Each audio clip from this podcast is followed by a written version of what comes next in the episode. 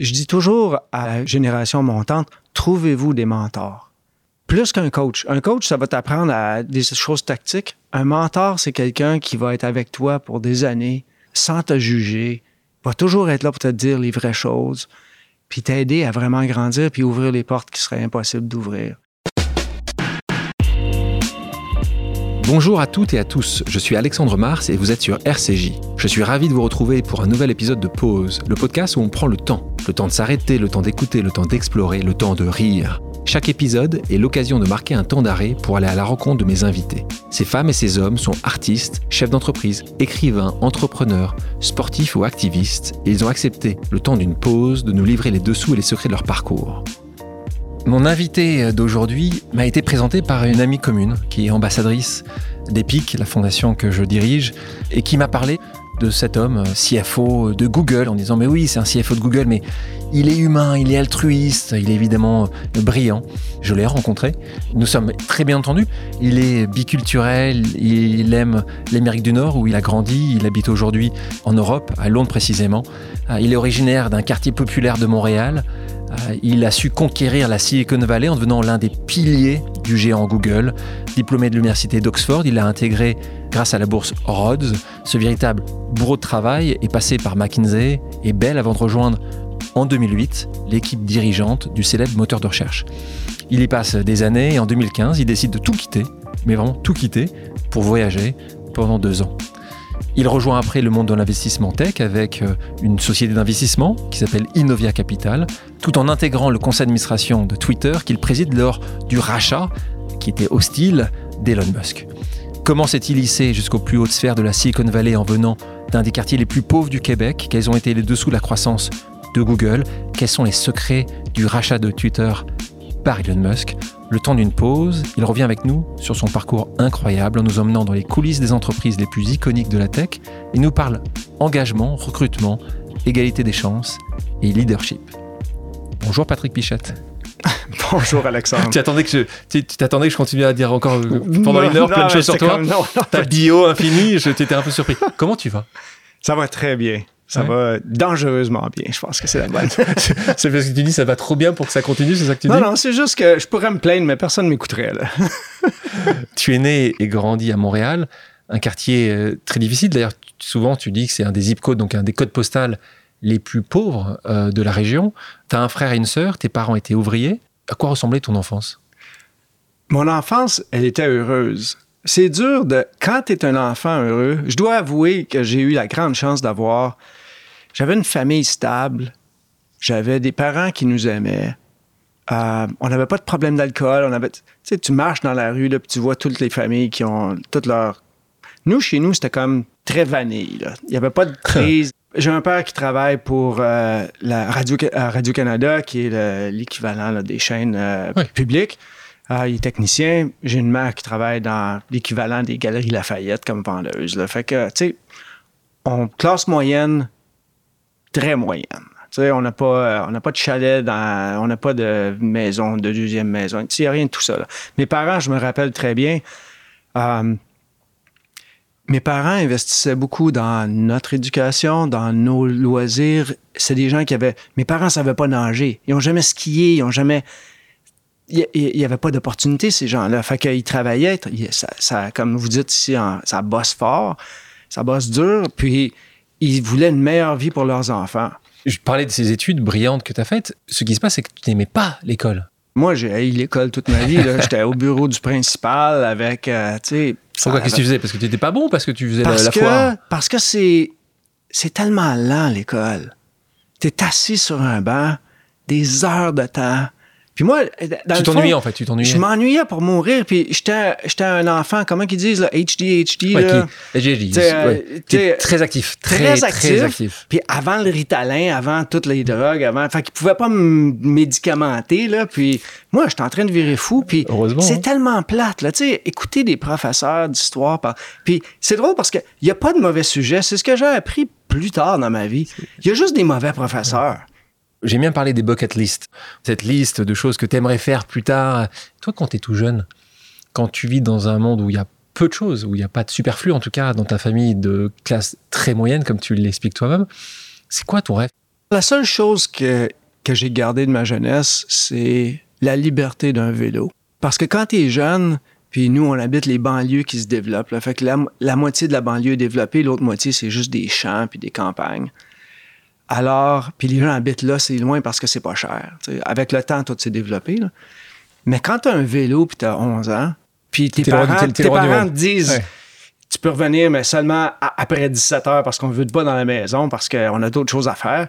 Fait que là, tu as toute la planète à toi en vélo. On a Moi, j'ai exploré. Cette liberté que tes parents t'ont donnée, toi, avec tes Mais enfants, trois enfants dans ma famille, Ouais. puis trois enfants ont pris la même liberté de façon complètement différente. donc de Ouais. tes- dans tes enfants? Non, mais je veux dire, mon frère puis ma Ouais, sœur. ouais. Mais, mais aujourd'hui, quand, quand vous avez, euh, Ouais. avec Tamar, ton épouse, éduqué vos trois enfants, tu leur as donné aussi cette, cette liberté en disant, tu sais quoi, tu reviens à 17h. Ah, nous, c'était ridicule. Nous, on sortait nos enfants de l'école pendant l'année scolaire. On est allé en Afrique, on est allé faire un voyage. Puis là, les professeurs, puis une autre, une autre fois, on est allé en Nouvelle-Zélande puis en Australie. Puis les professeurs nous disaient Tu peux pas sortir tes enfants de l'école pendant trois semaines comme ça au mois de février. Puis moi, je leur disais Ben oui, donnez-moi mes ma- donnez-moi les mathématiques, là, puis ils vont venir avec le meilleur scrapbook. Ils vont vous raconter des histoires que tous vos enfants qui vont être pris assis dans leur banc d'école. Moi, je l'avais vécu, je m'en rappelle. J'ai amené mes enfants partout sur la planète. Puis, on, à l'époque, au début, on n'avait pas beaucoup de cash, Thomas et moi. On, était- on était- on faisait des bons salaires, mais on, mais on brûlait toute notre cash à voyager. Après le lycée, donc tu intègres d'abord l'Université du Québec, tu obtiens un diplôme en gestion des affaires. Tu commences à dire ce que tu vas faire ou encore une fois, pas du tout Non, T'avais, un objectif, une, une projection que tu te donnais écoute, écoute, moi, j'ai fait, j'ai quitté, au Québec, on a, je sais pas, la cégep, Oui, qui est juste après- qui juste après, juste après le secondaire, fini ça. Puis j'ai tellement l'école que je me dis, OK, it's over, c'est fini. Fait que là, moi, je vais être, je vais être menuisier. Que- C'est ça. Donc tu veux être menuisier. Ouais, ouais, moi, je suis menuisier, tu sais, parce qu'être menuisier, t'as tout le temps du boulot. Ouais. Puis, tu je regardais mes menuisiers, puis je travaillais sur un paquet d'autres chantiers, puis là, tu les gars, ils rentrent le matin en sifflant sa job, puis je me dis, yeah, tu sais, à quel âge tu te dis ça? j'ai 19 ans. C'est un métier noble. C'est un métier où est-ce que tu sais que tu vas toujours avoir de la job. Je regardais les gens sur les, euh, sur les projets dans lesquels je travaillais, puis tu peux devenir entrepreneur facilement. Right? Tu peux avoir Ouais. des équipes à toi. T'es, t'es auto-entrepreneur, tu- auto-entrepreneur. tu- ta vie. T'as, Fait que moi, je m'étais dit, pff, tu sais, ça, va être quelque chose comme ça. Fait que j'ai fait, après le cégep, j'ai fait un an de travail communautaire, neuf mois de travail communautaire sur un programme du, Canada à l'époque qui existait. Fait que j'ai fait neuf mois de travail communautaire à travailler à un dollar par jour dans des communautés à travers le Canada. Puis, je cherchais tout le temps les jobs de menuisier parce que tu pouvais faire des. Puis encore aujourd'hui, j'ai un- j'ai j'ai toujours un backup, tu sais. Si, si tout arrête demain matin, puis je perds tout, puis je recommence à zéro, Tu peux, tu peux, tu je peux- remets ma ceinture, puis je peux faire des cadres de porte, puis je peux faire des escaliers, puis je sais comment ça marche. puis- Et il se passe quelque chose à ce moment-là. Et, on va en parler parce que c'est essentiel, ces rencontres. Raconte-nous qu'est-ce qui se passe avec. euh, c'est un pote à toi qui va te dire que peut-être qu'il faut que tu ailles faire une université? Oui, ce qui arrive, c'est je suis dans l'Ouest canadien. Je suis euh, je suis euh, opérateur de débuscule, opé- opérateur de machinerie lourde dans les forêts canadiennes. On imagine, ouais. Ferme les yeux, là, imagine- fermez ferme tous les yeux. Il fait on moins- imagine. Il fait moins 30 dehors. Puis tu te lèves le matin, puis tu cours toute la journée, puis t'arrêtes jamais parce que si t'arrêtes, tu gèles. fait que t'arrêtes pas. puis euh, t'as- assis à chaîne, puis tu traverses, puis t'as as de la forêt autour de toi, puis juste de la grosse machinerie lourde. Euh, puis j'ai une amie à Montréal avec laquelle j'ai fait le cégep. Puis elle, elle a décidé, pour un concours de circonstances, que je devrais aller à l'université. Je devrais pas perdre ma vie à être un, un opérateur de machinerie lourde ou être un menuisier. Fait qu'elle est allée voir mes parents, puis elle a dit Est-ce que je peux ramasser de l'information de Patrick? Je pense qu'on devrait le ramener à Montréal, puis il devrait aller à l'université. Comment elle s'appelle? Son nom, Anne-Marie. Elle m'a inscrit à l'université, puis elle m'a écrit une lettre, ça c'est avant l'Internet. Merci. Elle m'a écrit une lettre, puis elle me dit T'as été accepté à l'université, si tu veux revenir. Donc elle t'a vraiment inscrit. non, elle m'a inscrite sans ma permission. C'est très important ce qu'on dit là pour les gens qui nous écoutent de nouveau. Ces gens-là, parfois, ils- tu, tu les entends, pas forcément, tu fais pas attention, mais en a tous des gens comme ça qui, qui peuvent nous aider de changer cette trajectoire. Ce qui est aussi important, ce que tu fais toi maintenant au quotidien, c'est que tu rends ça. C'est que les Ah gens ouais. qui t'ont aidé, toi aussi, tu dis juste des petites choses, des petits signes, Moi, des petits gestes. ouais, t'as absolument raison. Moi, j'ai une règle d'or.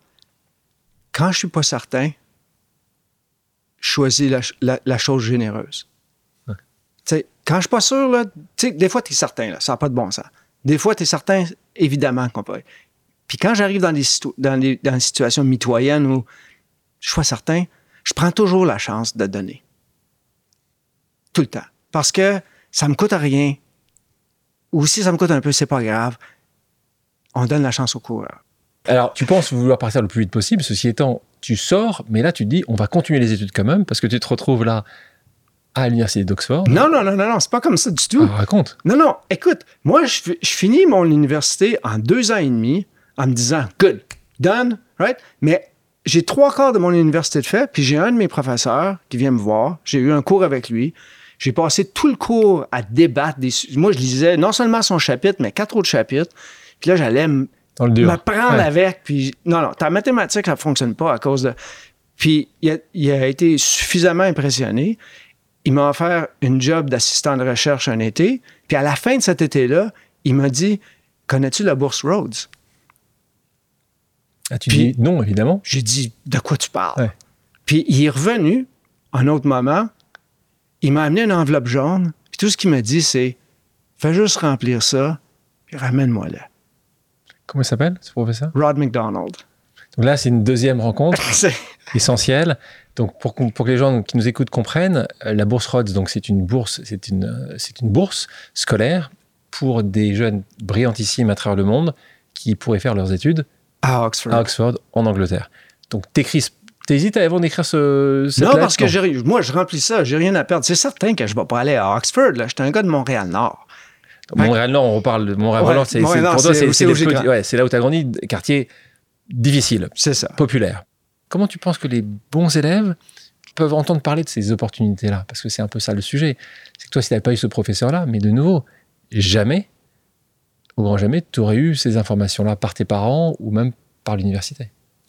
Non, écoute, euh, je pense qu'il y a beaucoup d'éducation à Je pense que la communauté académique a une grande responsabilité, puis ils la font bien, somme toute, de trouver justement les gens qui sont avec beaucoup de potentiel, puis ils peuvent les sortir de la classe puis dire Toi, tu es différent. Puis c'est une grande responsabilité, en fait. Puis je dis toujours à la génération montante trouvez-vous des mentors? Plus qu'un coach. Un coach, ça va t'apprendre à des choses tactiques. Un mentor, c'est quelqu'un qui va être avec toi pour des années, euh, sans te juger, va toujours être là pour te, dire les vraies choses, puis t'aider à vraiment grandir, puis ouvrir les portes qui seraient impossibles d'ouvrir. Alors moi, Rod, quand il m'a dit, fais-moi confiance, fais application, t'as une vraie chance, puis la prochaine chose que je sais, c'est que je reçois une lettre qui me dit Vous avez une entrevue. puis je me souviens d'aller voir, je, suis allé voir Rod, puis je lui donne la lettre, puis je dis Ça veut dire quoi ça en bas? Il dit, puis il me dit Ça veut dire que tu vas au Mount Royal Club pour une entrevue, puis il va falloir que tu t'achètes un habit. c'est ça que ça veut dire. moi, j'avais jamais eu d'habit de ma vie. Je, vis ma vie en t-shirt. Un costume. Fait que là, j'ai besoin d'un costume, j'ai besoin d'une cravate. Puis euh, je me suis pointé là, puis je me suis ramassé à Oxford, puis ça a changé ma vie tu à Oxford. Puis là, toute la planète arrive à Oxford. Parce que à Oxford, c'est pas une université anglaise, Oxford. C'est une université internationale. Là, tu marches dans. Tous les gens sont d'un pays différent, tous les gens parlent une langue différente, toutes les dénominations, toutes les cultures. Puis là, tes yeux s'ouvrent, puis tu dis Waouh, le monde, c'est une grande place. On va en apprendre des choses. Puis non seulement ça, mais Rhodes fait une bonne job à te dire on t'a donné une bourse, right? Va changer le monde. L'égalité des chances, c'est un sujet, tu le sais, qui me tient euh, terriblement à cœur. C'est la même chose pour toi. Même chose pour moi. On a souvent parlé ensemble. J'ai lancé un projet autour de cette problématique qui s'appelle Infinite, une startup qui permet à des jeunes issus de milieux populaires d'avoir accès à des prix à taux zéro sans garant afin de financer leurs études supérieures. Comment faire selon toi pour justement avantager ou pour développer cette égalité des chances? Moi, je pense que c'est toutes des initiatives à la base qui font une grande différence. Puis c'est ce que tu fais avec Infinite. C'est absolument essentiel parce qu'on n'attend pas. C'est ce que euh, Françoise Brouder, une de, nos amies proches, à moi et toi, Euh, elle, elle a. Et qui, était, qui a été dans. D'ailleurs, je vous conseille à nouveau, ceux qui nous écoutent, d'écouter le podcast avec Françoise qui était à ta place. Oh non, écoutez-le. Elle, elle, a une vraie histoire, extraordinaire. elle, elle, a une vraie histoire. Ton histoire est, incroyable également. Mais... L'histoire qui vient du côté de Marseille, des parents qui sont très trésoriers de ça, qui et, voilà, et elle se retrouve à être. Puis elle, elle a créé une, une série de bourses. Puis ce qu'elle fait, c'est un peu différent, mais des gens qui sont, ils ont 80 de leur éducation de fait, se trouvent dans le trouble, peuvent pas finir leur éducation, puis elle, elle leur donne le dernier mille pour, pour qu'ils puissent finir leur éducation, puis passer à la au prochain chapitre. C'est une organisation qui existe aux États-Unis, qu'elle finance. Qu'elle finance. Et, voilà. donc, de mon côté à moi, moi, dès que j'ai fini Oxford, j'ai appelé et mon collège et quelques années plus tard, l'Université du Québec où je suis allé. Euh, puis immédiatement, je leur ai dit j'ai pas d'argent encore, mais je vais en avoir un jour. je veux commencer à mettre des bourses pour des gens qui sont intelligents puis qui n'ont pas un sou. Ton diplôme en poche, tu commences ta carrière. C'est pas uniquement l'université euh, canadienne, c'est Oxford en plus. Donc là, beaucoup de gens sont intéressés par ton profil. Tu rentres chez Colnet, qui est une entreprise canadienne de communication. J'avais McKinsey d'abord. T'avais McKinsey d'abord. J'ai fait, j'ai, j'ai, euh, quand j'ai terminé l'université, euh, mon épouse maintenant, Tamar, elle m'a dit. Oui, tu as rencontré ton épouse sur les bancs d'Oxford. Hein? Sur les bancs d'Oxford. moi, j'ai rencontré ma blonde sur les bancs d'Oxford. Puis, euh, elle, elle devait retourner au Canada pour finir ses études en droit. Euh, puis là, elle m'a dit ben, Tu fais qu'est-ce que tu veux, mais moi, je vais être à Toronto. Alors, je me suis ramassé à Toronto.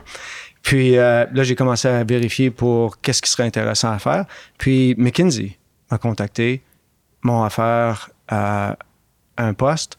Puis c'était parfait parce que je m'étais dit, je vais faire quelques années chez McKinsey, je vais apprendre tout ce que j'ai à apprendre en affaires sur le plancher des vaches. En, formation, c'est exceptionnel. En formation, c'est absolument. je dois, encore une fois, je dois énormément à McKinsey. Puis après ça, je me suis dit, j'irai partir ma propre chose. Puis là, c'est ça. Je me suis ramassé chez Carnet, j'ai quitté McKinsey, je suis allé chez Carnet, je suis devenu vice-président. Et puis, et puis on continue, Bel Canada, tu deviens CFO. Donc ça, c'est toute cette partie-là. Et c'est important que tu précises sur le, cet de conseil, parce que McKinsey, c'est un cabinet de conseil. Donc c'est un, une formation pour des gens qui sortent de grandes études comme, comme toi, assez, assez, assez unique. Oui. Tu fais plusieurs entreprises. Et là, on te retrouve en 2008 euh, chez Google. Alors là, c'est la grande aventure. On va, on va s'arrêter. Tout à l'heure, tu me parlais déjà de deux rencontres assez incroyables. Parle-moi de cette rencontre, de cette femme que tu rencontres à Oxford, qui te demande de l'aider sur de l'athlétisme, c'est ça? Je vais revenir à mon principe de quand tu n'es pas certain, sois généreux. Donc là, ça se passe comme ça. Moi, je suis à Oxford. Euh, j'ai été deux ans à Oxford. La première année, euh, j'ai joué parce que je suis Canadien. Il faut jouer au hockey sur glace. Bien sûr. Alors, euh, puis la deuxième année, j'ai pas le temps parce qu'il faut que j'étudie pour mes examens finaux. Mais j'ai une amie à moi qui vient me voir et qui me dit l'équipe féminine de hockey sur glace a besoin d'un coach. Puis on n'est pas capable de trouver. Puis Patrick, je sais que tu vas être un bon coach. Puis je sais que tu n'as pas le temps, mais il faut que tu prennes la job pareil, puis tu viennes nous aider. Fait que, évidemment, j'avais pas le temps, fait que je l'ai fait. Puis, puis tu te fais des amis. Être coach d'une équipe féminine, c'est hallucinant comment. J'ai jamais autant ri de ma vie. Puis j'ai eu tant de plaisir. il était courageuse, formidable. J'ai eu un plaisir fou. Mais bref, Shauna, c'est la capitaine de l'équipe féminine. Puis, on, est resté proche toute notre vie, mais à tous les trois ans, tu t'appelles à tous les deux ans où tu es rendu, qu'est-ce que tu fais? Puis ça, ça donne que Shauna se ramasse chef euh, des euh, de, People Operations, des opérations euh, de tout ce qui est ressources humaines. Ressources humaines à Google. Puis donc, en 2008, elle m'appelle au téléphone, il est 6h15 le matin, je me rappelle parce que je travaillais chez Bell, puis je me promenais en auto tôt le matin pour aller dans les centres de travail. Et euh, elle m'appelle, elle me dit J'ai une proposition pour toi. Ça fait un an qu'on cherche un chef de la direction financière. On en a passé 30 en entrevue. On les a tous haïs. Puis là, maintenant, le conseil nous a donné l'option d'aller international. Fait que je t'appelle pour t'offrir la job. À ce moment-là, tu es très heureux, peut-être et flatté tu te sens bien chez Bell, tu hésites cette position-là? Première question. Et normalement, Google est connu pour avoir 272 entretiens pour arriver à avoir le poste final. Est-ce que toi, tu as, eu, as pu avoir un shortcut pour avoir directement le poste ou toi aussi, tu as dû faire les 8 entretiens euh, pour avoir le job? Moi, j'avais été déjà deux fois chef de la direction financière de deux grandes sociétés. Fait que sur le coup, je lui ai dit, puis non seulement ça, mais j'étais en pleine négociation avec un syndicat. Fait que je me préparais pour une grève. Fait que j'ai dit à Shauna, Shauna, je t'aime bien, là, mais être un autre chef de direction financière, même si c'était pour une société comme Google, ça va m'ennuyer. J'ai pas besoin de faire ça. Puis non seulement ça, mais je, suis chef de l'exploitation de Bell. J'ai une grève qui se prépare. Fait que même si tu m'offrais la job, si on s'en va en grève, je vais jamais laisser tomber mon équipe. Puis euh, Shauna a été aussi brillante qu'elle l'est toujours. Elle dit Fais-moi plaisir, réfléchis 48 heures. Je te rappelle dans 48 heures. Puis j'ai dit Sais-tu quoi? Je vais réfléchir, je te dis pas non. Je te dis pas oui, je te dis pas non. Puis ce soir-là, je suis rentré à la maison, puis il est 9h, 10h du soir parce que c'est une journée régulière.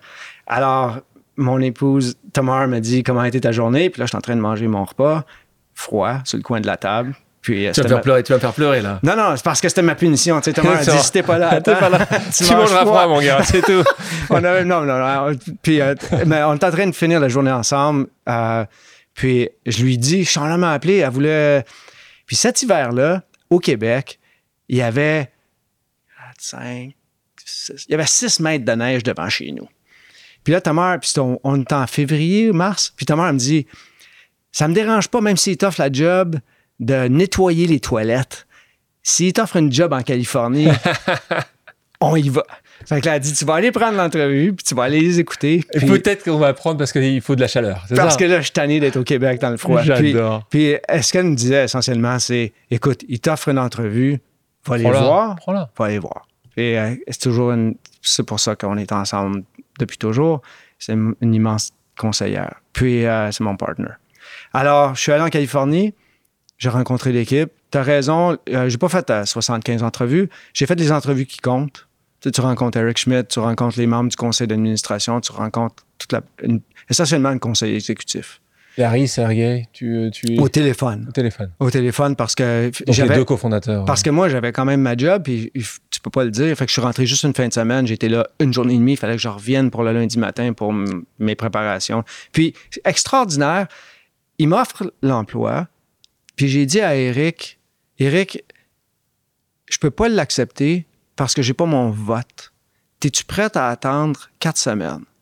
Si j'ai mon vote avec mon syndicat, puis il l'accepte, Je viens. je viens.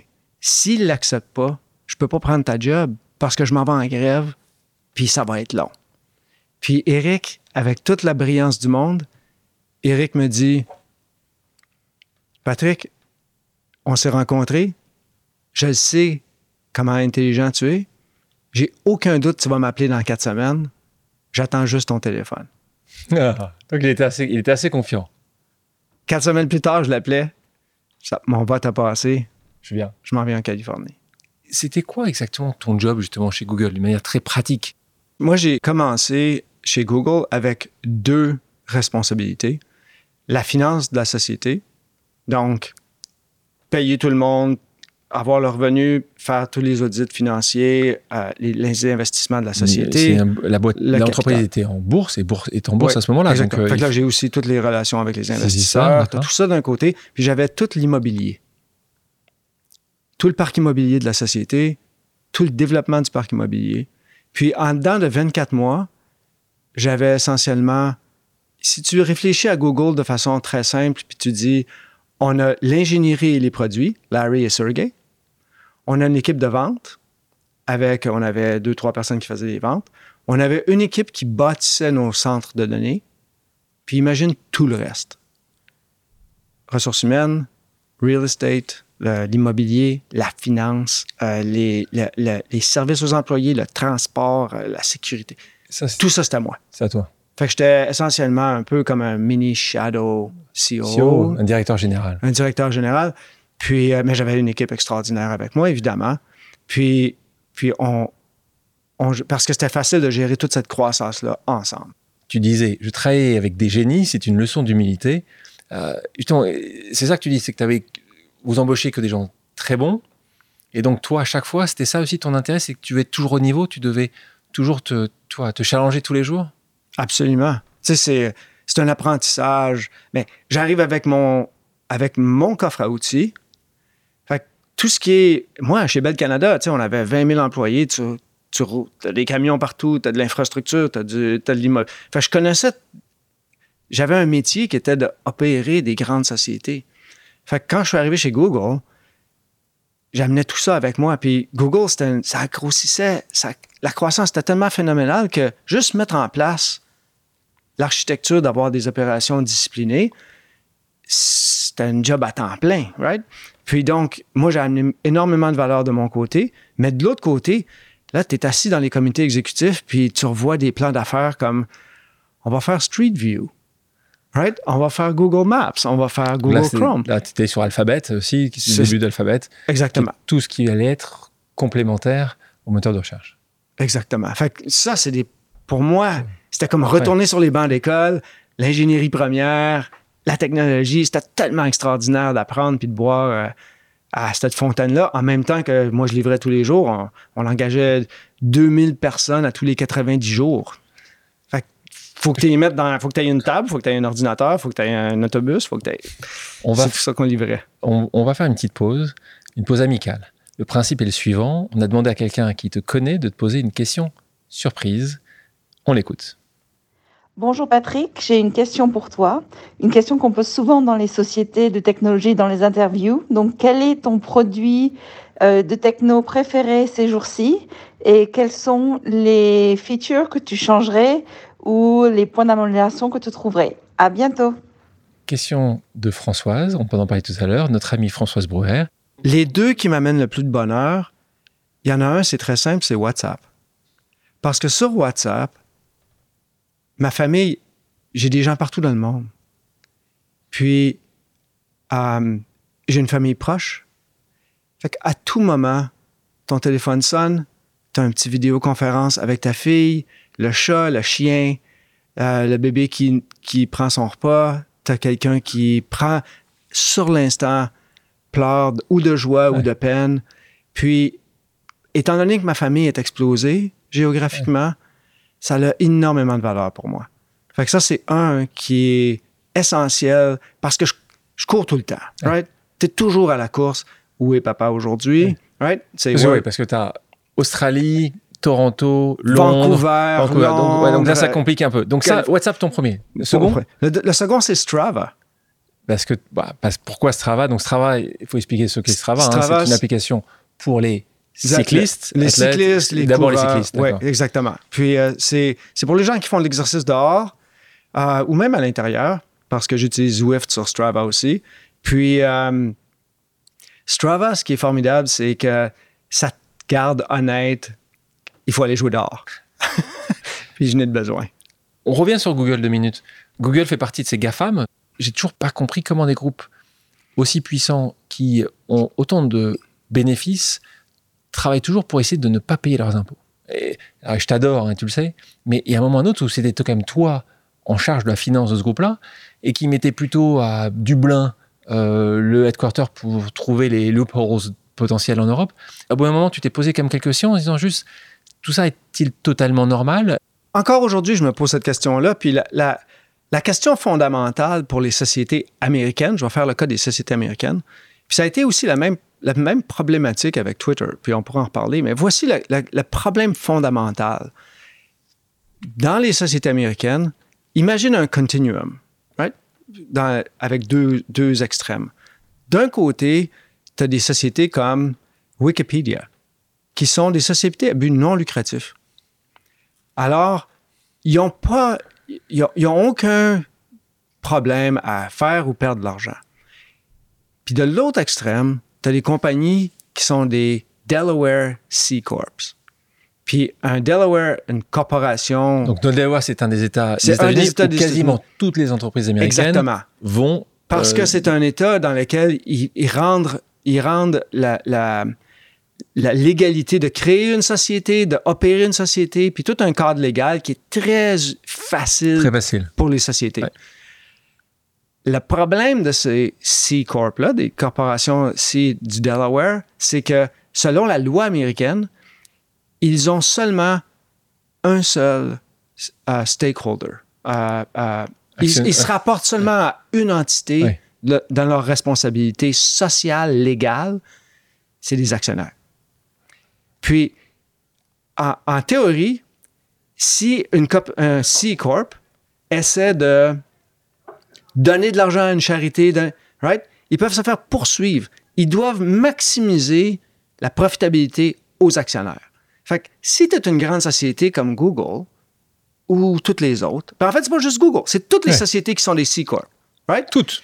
ils doivent pouvoir prouver qu'ils maximisent la valeur aux actionnaires. Puis donc, quand tu reviens au cadre Ouais. de- fiscal, s'il y a un loophole quelque part Ouais. que je peux passer à travers l'Irlande, non seulement tu passes, tu as une obligation, sinon tu vas te faire poursuivre de ne pas l'avoir fait. Ah. Fait que le, le modèle est cassé dans le sens où il n'est pas bâti avec. Puis ah. en passant au Canada ou au UK ou dans d'autres pays, tu n'as pas ce problème-là. Parce que la jurisprudence fait en sorte que tu dois penser à l'entreprise, la santé de l'entreprise. Alors, alors, c'est un, point, merci de le préciser. Là, on parle de, ces six corps américaines. C'est vraiment le modèle de Milton Friedman qui a ce modèle-là, disant il faut maximiser la valeur pour l'actionnaire, et c'est ce que tu expliques là, et cette valorisation de l'actionnaire, si tu ne le fais pas, tu pourrais être poursuivi. En gros, c'est globalement, c'est un modèle absolu en disant tu fais le plus possible de revenus, le plus possible de bénéfices, et l'actionnaire sera content. Ce qu'on voit bien, et c'est pour ça que tu parles des C Corp, c'est pour ça qu'il y a cette organisation qui s'appelle B Labs qui a lancé ces B Corp, qui disent non, on peut imaginer les choses différemment. Tu le sais bien, c'est un sujet que nous on pousse beaucoup. Mon fonds d'investissement est un fonds B Corp et on pousse ces sujets-là. Maintenant, toi, même en sachant ça, est-ce qu'à un moment ou à un autre, ça t'a quand même posé des, des questions où tu t'es dit juste, tu es dans ton tunnel, tu fais les choses le mieux possible et sans essayer de changer le système? Non, non, évidemment, quand moi j'étais chez Google, euh, à- puis je le- j'allais de façon régulière au Audit Committee, au comité d'audit et au conseil pour leur dire on devrait avoir une stratégie différente. On est mieux que ça. Right? On Et- est mieux que ça. Personne t'écoutait. Euh, je te dirais que ça a pris, Quelques années. hein. ça a pris probablement 3 à 4 ans. Une autre pause amicale, tu vas reconnaître euh, la personne qui te pose cette question. Mhm. First, I just have to say I'm Patrick's biggest fan. Talk about a good human who is kind, thoughtful, wicked smart, and has so much accumulated wisdom from his many years in the industry. He's an oracle that you want in your corner, which is why I put him on my board. The thing I'd ask him as someone who's seen Silicon Valley disruption multiple times, from search to mobile to now AI, how is AI going to play out? But more specifically, if you're the person actually building the technologies today, you're the one in the trenches.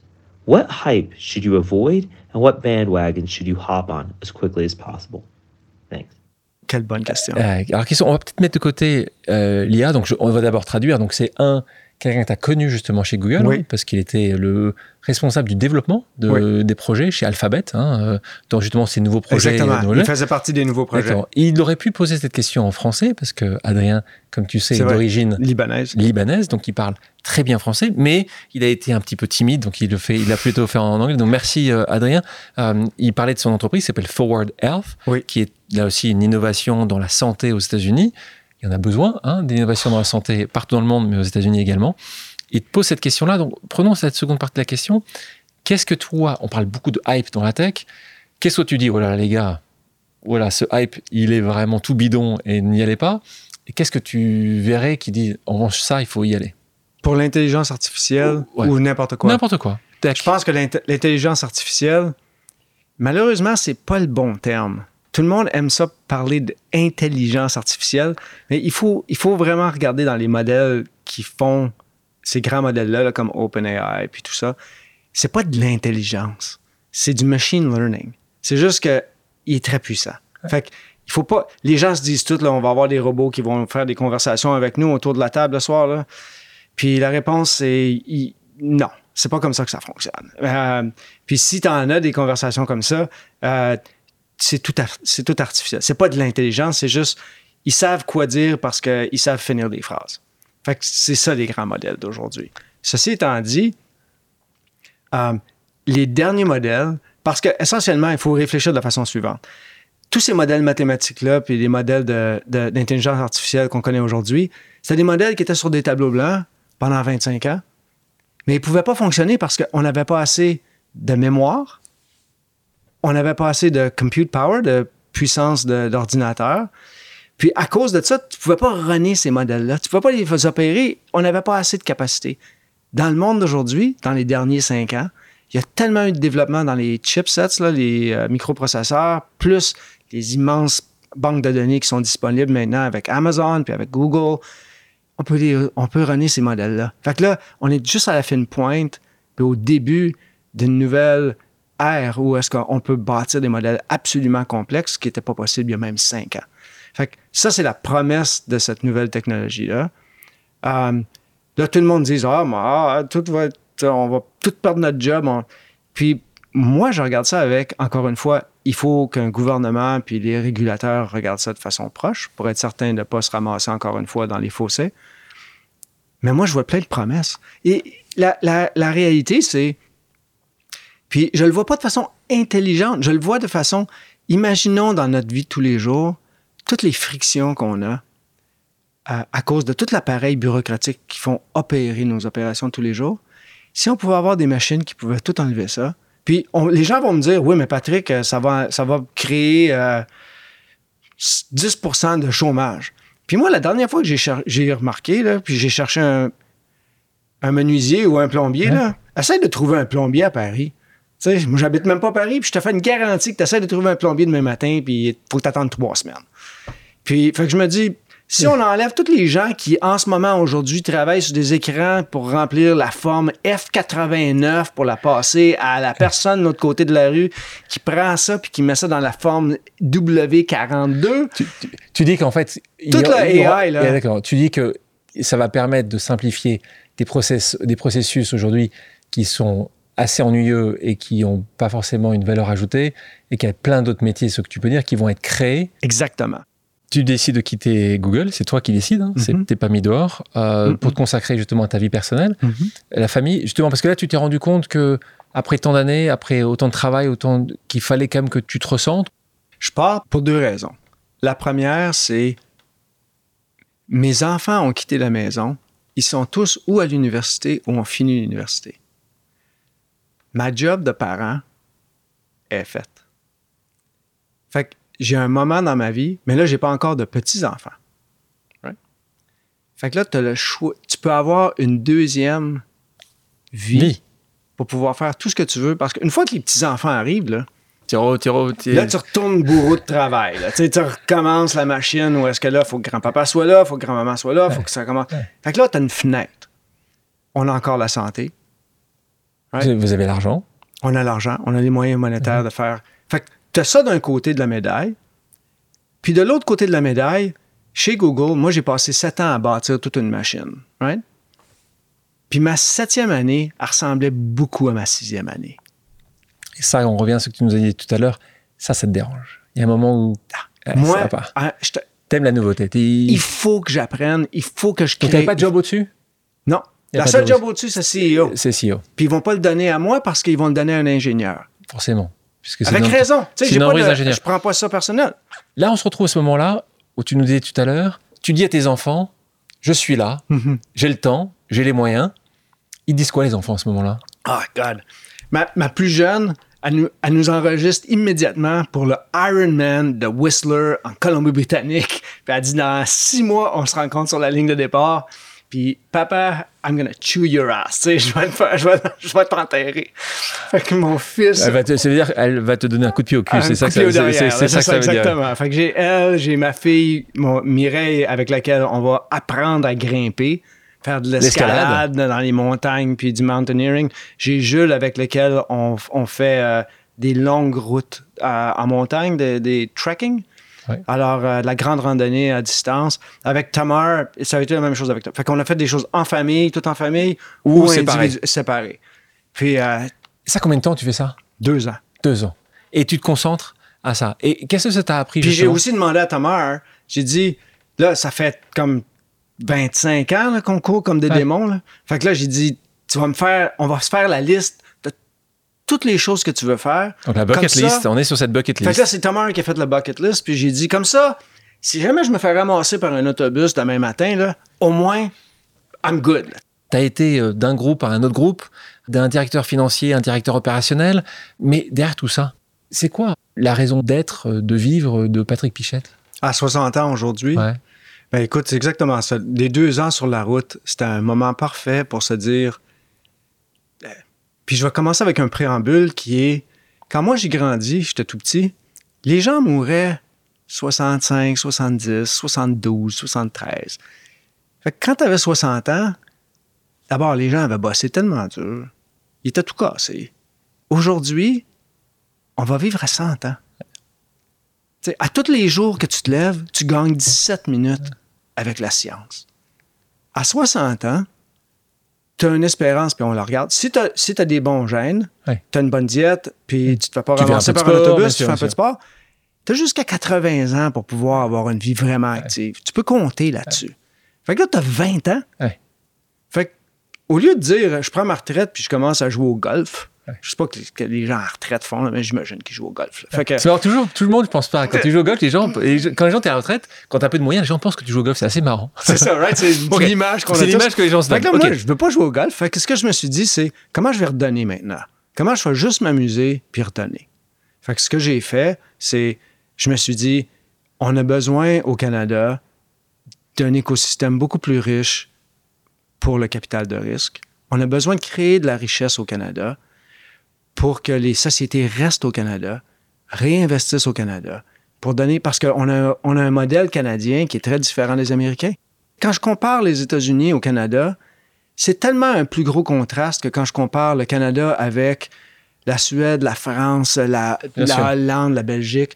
On est de la même gang. Ouais. On s'occupe des gens. Tu sais, quand on voit des gens sur la rue qui habitent dans les rues, ça nous fait mal au cœur. On se dit, il y a quelque chose de brisé dans ce modèle-là, puis on l'accepte. Ça veut Alors, pas dire que c'est parfait chez nous. On l'accepte pas. Ce que tu vois, c'est qu'aux États-Unis, ça. Aux États-Unis, là, Ils vont tu à San. Francisco, la ville la, la plus, avec le- la plus grande richesse dans le pays le plus riche au monde, puis c'est des, des, des, des cités de tentes, Ouais. puis des gens, puis c'est correct. Ouais. Ils acceptent ça, eux autres, puis c'est comme, non, c'est ça le modèle capitaliste. Un Canadien accepte pas ça. Puis, puis ça veut pas dire qu'on est parfait au Canada. On a tous nos problèmes, tu sais. Sauf que nos idéaux, puis nos valeurs acceptent pas ça. Puis fait moi, je me suis dit, comment, qu'est- qu'est-ce que je peux faire maintenant pour faire le plus d'impact possible pour ma communauté? Pour moi, c'est de créer de la richesse dans le tech. Donc tu fais à travers ce fonds d'investissement. Donc là, tu aides d'autres entrepreneurs Exactement. à réussir avec, comme Bliss, euh, euh, C'est la même moi, chose que toi. très similaire, avec des, des valeurs, avec le terme positif de valeur, on doit faire les choses le mieux possible pour l'écosystème. Mais tu ne fais pas que ça, tu ne fais pas qu'innover à capital, mais aussi là, toi, tu t'es dit, dans mon pays qui est le Canada, tu t'es dit, il faut faire aussi attention à la préservation du Canada, de la nature, et donc tu as aussi un gros projet, tu nous en parles Fait que j'ai d'un côté mon, mon écosystème euh, économique avec Innovia. De l'autre côté, moi, je suis un environnementaliste, puis une des grandes leçons de faire le tour du monde, parce que j'ai passé deux ans sur la route avec mon sac à dos, c'est de voir à quel point l'humain est en train de détruire la planète, puis à la rapidité à laquelle on est en train de le faire. Ça, ça m'a touché. Il faut aller en Antarctique pour voir que en Antarctique, puis là, tu commences à lire des livres sur l'Antarctique, puis il y a 200 ans en Antarctique, il y avait tellement de baleines que tu pouvais marcher sur la mer sur le dos des baleines. Il y avait des baleines partout, mais vraiment partout. Il y avait des centaines et des millions de phoques dans l'Antarctique. C'était bourré. Puis en dedans de 150 ans, on a déjà vidé la place. La seule raison pour laquelle les baleines ont survécu, puis il y en existe encore aujourd'hui, c'est parce qu'en 1930, dans le grand crash de 1930, le prix du pétrole était tellement bas que tous les baleiniers qui restaient ont fait faillite. Puis y si le prix du pétrole avait resté haut, il n'y aurait aucune baleine sur la planète au moment où on se parle aujourd'hui. Fait que moi, quand j'ai fait le tour du monde, puis j'ai vu tous ces exemples-là, je me suis dit, non, il faut agir. Fait que ce que j'ai fait, c'est, j'avais un, pro- j'ai un projet avec un organisme qui s'appelle Conservation de la nature, puis on s'est mis quelques familles ensemble, puis on a acheté un immense territoire entre Montréal et Ottawa. Puis cet immense territoire-là, on est les quatrièmes propriétaires en 400 ans. Écoute bien mon histoire. Pour nos amis qui sont francophones, ils vont rigoler. Le territoire a été donné par Louis XIV à l'époque de la Nouvelle-France Ouais. à Monseigneur Laval et l'Église de Québec comme territoire féodal. Puis ce territoire féodal-là, qui est 65 000 acres, c'est 16 km par 17 km. Puis ce territoire-là est allé à l'église, à une famille féodale, right? Oui? De l'époque. Après ça, 100 ans plus tard, ça a tombé dans les livres du Great Canadian Pacific Railway, qui, eux, ont enterré ça dans leurs livres pour le bénéfice du Board of Directors avec leurs cigares. Vous pouvez imaginer les chapeaux, les cigares, pour aller à la pêche et à la chasse. Fait que- puis ça a été comme ça pendant presque 100 ans. Puis après ça, ça a tombé dans... Quand le Great Canadian Pacific Railway a explosé, c'est tombé dans les hôtels Fairmount. Puis évidemment, quelqu'un a trouvé ça dans les chiffres, puis il a dit, c'est pas un hôtel, ça. Fait que là, ils l'ont mis en vente. Et c'est là. Plein de développeurs se sont pointés pour mettre 350 millions de condos là-dessus. Puis, Conservation de la nature nous ont approchés, m'ont approché moi parce que je suis québécois, je suis dans le coin. Puis on dit, Monsieur Pichette, il faut sauver ce territoire-là. C'est un territoire unique. Puis, si vous le développez, si vous ne l'achetez pas, il y a quelqu'un qui va le développer. On s'est mis quatre familles ensemble, puis on a fait, quelque chose qu'il faut jamais faire. On a, mis une offre sur la table. La journée où il fallait mettre des offres sur la table, on a mis une offre sur la table qui était seulement une page. On a dit, c'est public, fait que je peux en parler. On a fait, c'était un tout petit mémo qui dit, on est en, en association avec Conservation de la nature. Notre objectif, c'est la conservation, l'éducation et la recherche d'un territoire unique qui n'existe plus. Et on vous offre 50 millions de dollars. Puis moi, j'ai emprunté de l'argent pour acheter cette place-là parce que j'avais même pas la- l'argent. fait qu'on on vous offre 50 millions de dollars, cash, dans 90 jours, aucune condition. Puis, genre, c'est pour ça que je dis aux gens, je recommande pas de faire ça. hein. C'est pas. Puis toutes les. Parce que je savais que toutes les autres offres Ouais. étaient deux fois plus grosses que la mienne, mais il y avait due des diligence, financement, bien sûr. Fait que là, ils sont revenus, puis ils sont venus nous voir, puis ils ont dit OK, M. Pichette, on vous le donne, sauf que si dans le prochain 90 jours, quelqu'un se pointe avec toutes les conditions, il y avait pris deux, Ouais. trois autres, puis si eux qui sont sérieux Ouais. se pointent avec toutes les conditions remplies à 100 millions, mettons, tu perds ton territoire, puis on te donne un break-up fee, on va te payer euh, 5-7 millions. Fait que là, la course a commencé. C'était l'enfer. Ça, c'est quatre familles qui se connaissent à peine. faut que tu fasses des, des partnerships sur le moment. On est 90 ma- jours, 3 on mois, est maintenant court. 10 ans, on est maintenant 10 ans plus tard. Puis le territoire s'appelle Canuck. Canuck. J'encourage tout le monde à Canuck. E E. K-E-N-A-U-K.com.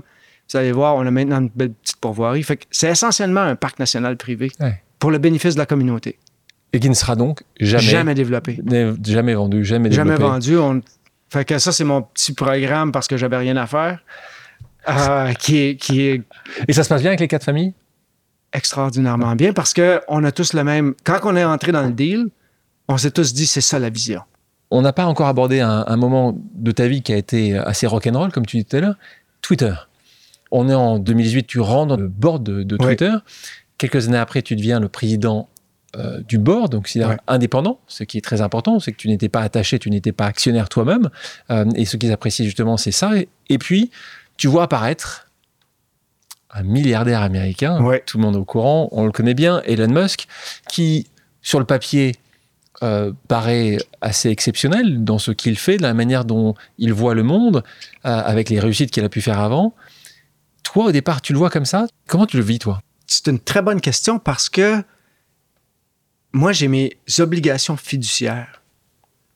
Fait que la première chose qu'on fait, c'est on s'assoit avec nos avocats, puis on regarde quelles sont vraiment nos obligations en tant que membre du conseil.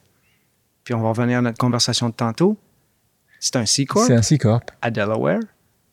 Ma seule obligation, c'est maximiser la valeur Pour les actionnaires. pour les actionnaires. Fait que peu importe ce que moi je pense de mes interactions avec Elon, Tu dis qu'est-ce qu'il y a de mieux pour les gens ma seule ouais, obligation, qui ont des sinon je me fais poursuivre. Ouais. Right? Ouais. Fait que ça, ça règle plein de problèmes. Je te dis pas que je suis content. Mais ça règle plein de la, problèmes. la maximisation de la valeur de l'entreprise. Exactement. Alors, on s'est fait un petit comité avec moi, Brett et Martha, qui étaient trois des membres du conseil. On est, on est devenu le, comi- le comité de la transaction. Puis on a négocié avec Elon. Et alors? Puis, écoute, les, les choses qui sont le plus important, c'est la règle numéro un avec Elon, c'est il n'y a rien que tu peux prédire. Il n'y a absolument rien que Donc, tu peux prédire. Machine learning, ça marche pas là. Zéro. Tu sais, ton R-square de corrélation, Ouais. là, il est à 0.00004. Tu sais, il n'y a rien qui... euh, alors, sauf que Dans un égo, c'est c'est com- Sauf c'est que- compliqué. il est tombé en amour avec la place. Il s'est fait un cheval de bataille qui disait que la société, on était tous des idiots. On savait pas comment opérer un, Business, ouais. une business comme ça. Puis il était pour nous montrer comment faire. Fait que, où on a bien joué nos cartes comme conseil, c'est on lui a essentiellement dit c'est vrai que tu as une grande stratégie pour la société. Puis de l'autre côté, on a besoin de certitude parce que tu es tellement volatile. Parce que Elon Musk Ouais. est Elon Musk. Ouais. Donc, signe-nous quelque chose. Fait qu'il faut que tu nous signes quelque chose qui nous donne la certitude que, un, tu as l'argent, puis pas juste une promesse d'argent. Tu as l'argent. Et Ouais. là, et là c'est là où vous avez gagné. Puis c'est là où on a gagné. Parce qu'il a signé le papier. Là, c'est a c'est signé- qui a parlé. Dans égo, les deux choses qu'il nous a données, qui a fait en sorte que on a pu attacher le deal, c'est il nous a donné la garantie de l'argent. Puis Qu'il n'avait pas? qu'il non, non, il n'avait. Il avait aligné toutes les banques Oui. quand il s'est pointé. Puis il y a assez d'argent. On sait qu'il y a l'argent. Il avait, on sait qu'il a l'argent, mais il a dû vendre quand même. Il a, Non, dû- non, il ça, c'était pas, mon- c'était pas problème. ton problème. Il a- lui, il a écrit qu'il l'avait. qu'il right? Puis on sait qu'il l'avait. Puis la deuxième chose qui est tout aussi rocambolesque, c'est on lui a dit si tu veux vraiment acheter la société, essentiellement, tu as ta propre vision. Tu n'as pas besoin de faire de due diligence. Parce que tu sais déjà qu'est-ce que tu veux faire avec. Alors, il a laissé tomber son Du- droit de due diligence. Ce qui est quand même. Pour un montant, rappelle-nous le montant de la crise. 44 milliards. Puis, juste pour tout le monde, là, un milliard, c'est 1000 millions. C'est ça. C'est, c'est beaucoup, beaucoup d'argent. Beaucoup, beaucoup. Et donc, tu as quelqu'un qui, dans l'urgence, parce que tu, vous le pressez, parce que, nouveau, tu, tu maximises la valeur de l'actionnaire, tu lui dis pas due diligence, et tu me signes un contrat maintenant en disant que tu ne pourras pas revenir en arrière. Oui. Il le fait. Oui. Tu penses que Twitter va survivre, toi? Euh, bonne question. Oui, mais ce sera jamais ce que ça aurait dû être. Ce sera pas le Donc, ça, Twitter. ça avait vivoté, c'est ça? Exactement. tu, tu penses que la concurrence de Thread, de Facebook, tu penses que euh, voilà, ce qui aurait pu être fait va être fait par d'autres? Oui. Ouais. Ouais. Une autre question, une autre pause amicale. Notre euh, camarade John McConbach-Bell qui te pose cette question-là. Salut Patrick, c'est John McCormick qui vous demande une petite question. Expliquez-nous la joie de travailler sur un conseil d'administration comme votre expérience avec Twitter. Merci. Ciao. Merci John pour ta question. Oui, merci, John, pour ta question. Puis je pense que ce qui est le plus important, c'est. Je vais revenir à. Moi, j'aime bâtir puis travailler pour des sociétés que j'appelle de conséquences. Puis j'ai travaillé à Google. Malgré tout ce qu'on veut dire de Google, c'est une société de conséquences. Sais-tu, même chez Bell Canada, qui est Comment tu définis de conséquence? C'est que ça a un impact, ça que tu dis? Ça a un impact positif sur la société. Tu sais, moi, chez Innovia, là, tu peux m'offrir toutes les Candy Crush du monde, tu n'auras jamais un sou de moi pour faire Candy Crush. Ça, c'est des sociétés de dopamine qui font juste du cash pour faire du cash, puis qui savent comment jouer dans ton amygdala. Twitter, une malgré tout ce qu'on peut dire de Twitter, Jack a bâti une société de conséquences. Tu parles de Jack Dorsey, qui Jack est le Dorsey, fondateur, qui était le fondateur. un super entrepreneur. Et servir des sociétés de conséquences, Ça te donne le sourire, toi. ça te donne le sourire, ça t'apporte beaucoup de bonheur parce que tu fais, tu fais partie de la, de la bonne histoire. Je propose maintenant une pause musicale. Patrick, quelle est ta chanson culte? Wish You Were Here de Pink Floyd. Ouh, on adore. On l'écoute.